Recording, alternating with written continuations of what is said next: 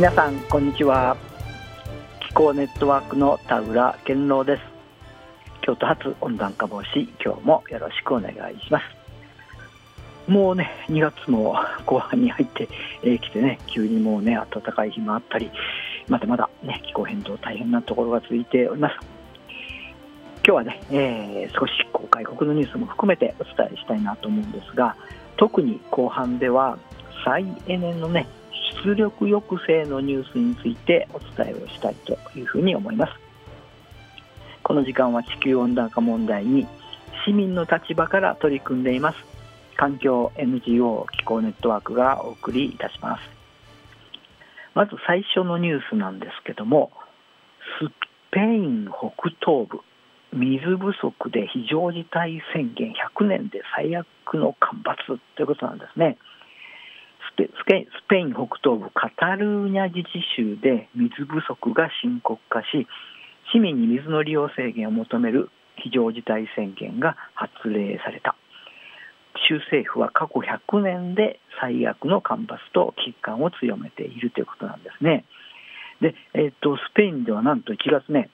最高気温が6月並みの30度近くに上る時点が観測されるなど異常気象が続いているということで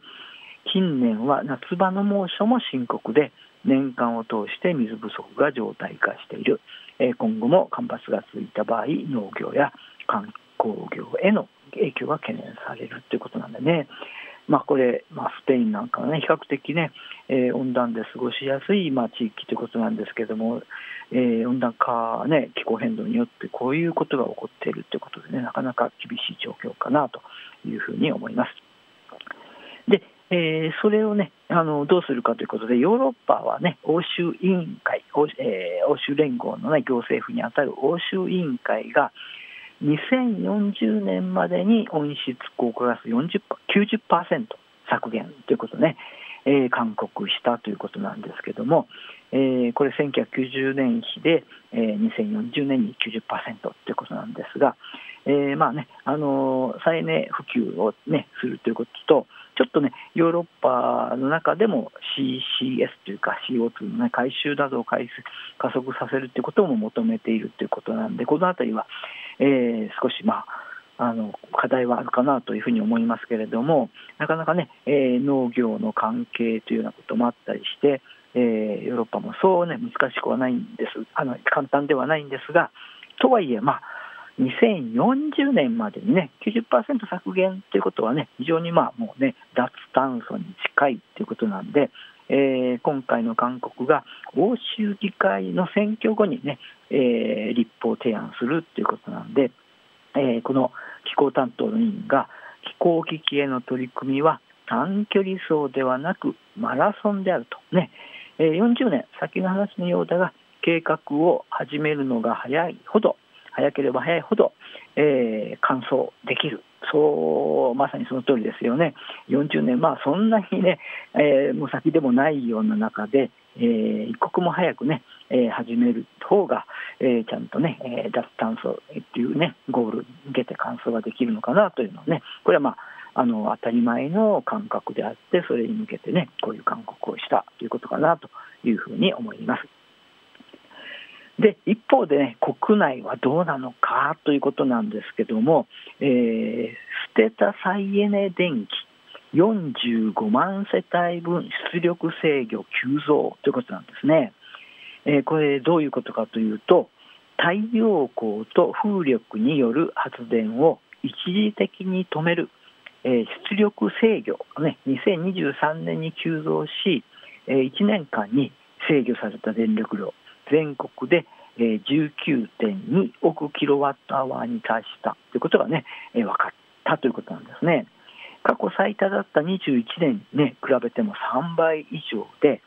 約45万世帯分の年間消費電力量に、えー、相当して再生可能エネルギーを生かしきれていないということなんですよね。これ、まああの太陽光とかね風力がね発電できる状況にある太陽の光が照っている。あるいは風が吹いている。そういうところでもね、えー、もうそれをねちゃんと系統に流さない制御する。ね、出力を制御するっていうことはね、本当にこうね、増えてきている、これは本当に燃料費がただというところでね、えー、それはもう本当にこう損失、社会的にも損失じゃないかなと思うんですけども、これに対する、ね、手立てが、えー、取られていないっていうことなんですよね。でこの出力制御というのは九州では2018年に始まり2020年春以降に東京電力を除く全国に広がったということなんですが今年になってね東京電力もということなんでもうほぼすべての電力会社でこの出力制御が行われることになっているんですけども、えー、これもあの送電網が別の沖縄ね、え以外では本当にこうね、えー、大きな課題問題になっているんだろうなというふうに思いますが出力制御というのは冷暖房を使わなくなる春とか秋、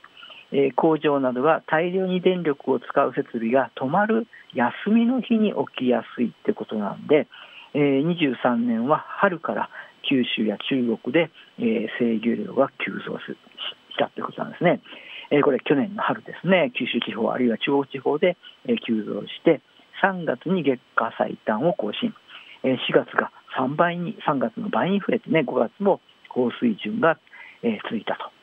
と。で夏はね電力需要が高まりますのでこれは出力制御が収まったんですけども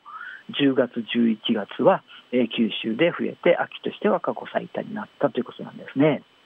で、え、九州での太陽光風力が、え、止められた割合っていうのがね4月が25.3%もあった年間ではね8.9%ということなんでもう1割近くがねえー、もったいなく捨てられてしまっているということなんですね。これなんかはもう本当に早くね改善していかなきゃいけないかなというふうに思いま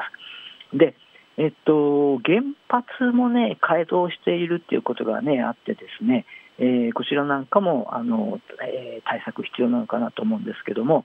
このね再エネ比率今21年度は20.3%なんですが、2030年から年度には36か38%という、ね、目標、これもヨーロッパに比べれば低いんですけれども、この低い目標さえも出力制御が増え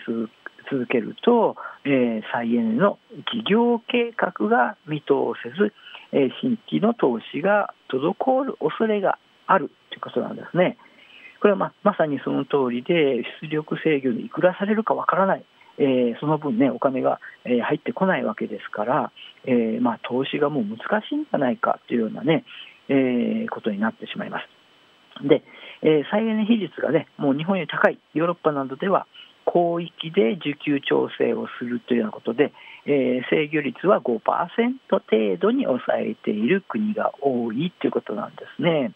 ですから九州はね、えーまあ10%、近くまでなっているっていうのは、えーね、非常に、まあ、あのヨーロッパなんかにも、えー、からも遅れているようなことかなというふうに思います。で、えー、これをね、まあ、同じような記事がありまして、国にはしごを外された再エネ出力制御が急増してね、えー、拡大したあの拡大の足かせ、再エネ拡大の足かせになっているというようなね、えー、記事がありまして、これは中国、四国地方を中心に25箇所の太陽光発電を展開している企業があるんですけれども、えー、昨年の12月31日、大晦日の日にですね、えー、明日電気の供給が余剰になると見込まれるため、え、発電所の出力制御を実施する予定がありますという、えー、メールがね、あのスマホに届いた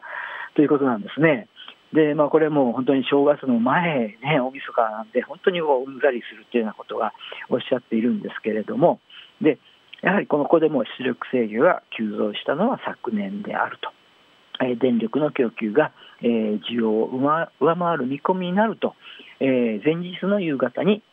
送配電会社から予告メールが届く。で実際にそうならない時もあるんですけども、えーまあね、その時までわからないってね、えー、ということなので、非常に、まあ、あのやきもきさせられるながらですね、まあ、やっぱりこう制御がされると、その分こう、えー、売店ができなくなってしまうということなんですね。で、え今年はですね、えー、中国エリアで出力制御がさらに増えるではないかというようなことが心配されていたりしますがこの,、えー、この企業の方は再エネ拡大っていうのは国策のはずなのにはしごを外された事業者は前向きな未来が描けず銀行も融資ない後ろ向きだというふうにね、えー、おっしゃっているということなんで、まあ、再エネね、本当に増やしていかなければいけない、いろんな意味ね、二重三重の意味で増やさなければいけないのに、こういうことがあればですね、もう本当にこう滞ってしまうのかなというふうに思うんですね。でえー、っと経済産業省はですね、えー、電気代が高くなって需要が減った、ね、あるいは晴天日が増えた、え、出力制御が各地で同時に生じたために他のエリアに電気を送れなかったというようなことが原因じゃないかというふうに言ってるんですけれども、まあ、これはね、えー、本当はだから出力制御の順番に、えー、間違いがあるというふうには言えるのかなと思うんですね。えーえっと、出力制御のルールでは原発より先に太陽光風力を止めることになっているってことなんでそのあたりの、まあえー、順番の違いっていうこともあったりですね、えー、いろいろこうね課題は多いのか多いのかなというふうに思うんですが出力制御で再エネが止められている時も原子力や火力が動いていると。より再エネを優先する政策に転換してほしい。燃料代がただの太陽光をどんどん捨てて本当に電気代を安くできるのかというふうにねおっしゃってるんですね、まあ、まさにその通りで、えー、再燃ね増やすときにはね国民負担が、えー、増えることはあのダメだとか言いながらですねこうできたもの、えー、燃料代ただのね電気をねえー、捨てるってことは、これはまあ国民負担に、えーね、直接こう、ね、関わってくるわけなんですよね、この辺がもう本当にこう一貫性もなければ、えー、環境 CO2 対策、削減対策にも、えー、なっていないということで、えーまあ、事態の悪化にも追いついて、対策が追いついていないっていうようなことが、えー、言われているということで、これは本当にね、えー、いち早くもね、対策をしなきゃいけないということなんですが、えっと、エネルギー政策の、ね、専門の先生は太陽光や風力は燃料代ゼロの安い電源。なるべく多く使うのが社会全体として合理的だ、え、蓄電池導入や送電網増強はもっと早く、え、大規模にやった方が良い、ね、ということであったりマイナス価格っていうのをね、え、ちゃんとやる必要があるんじゃないかっていうようなこともおっしゃっています。ということでなかなかね再燃を増やすっていうようなことも、え課題でありますしちょっとね、えー、この前、えー、閣議決定されたあの CCS 水素関連法案というのは問題がありまして気候ネットワークがね2月28日水曜日の午後2時から、えー、オンラインセミナーしますのでこれもぜひ聞いてほしいなということをお伝えして今日の放送を終わりたいというふうに思います。この時間は地球温暖化問題に市民の立場から取り組んでいます環境 NGO 気候ネットワークがお送りいたしました。それではまた来週お会いしましょう。さよなら。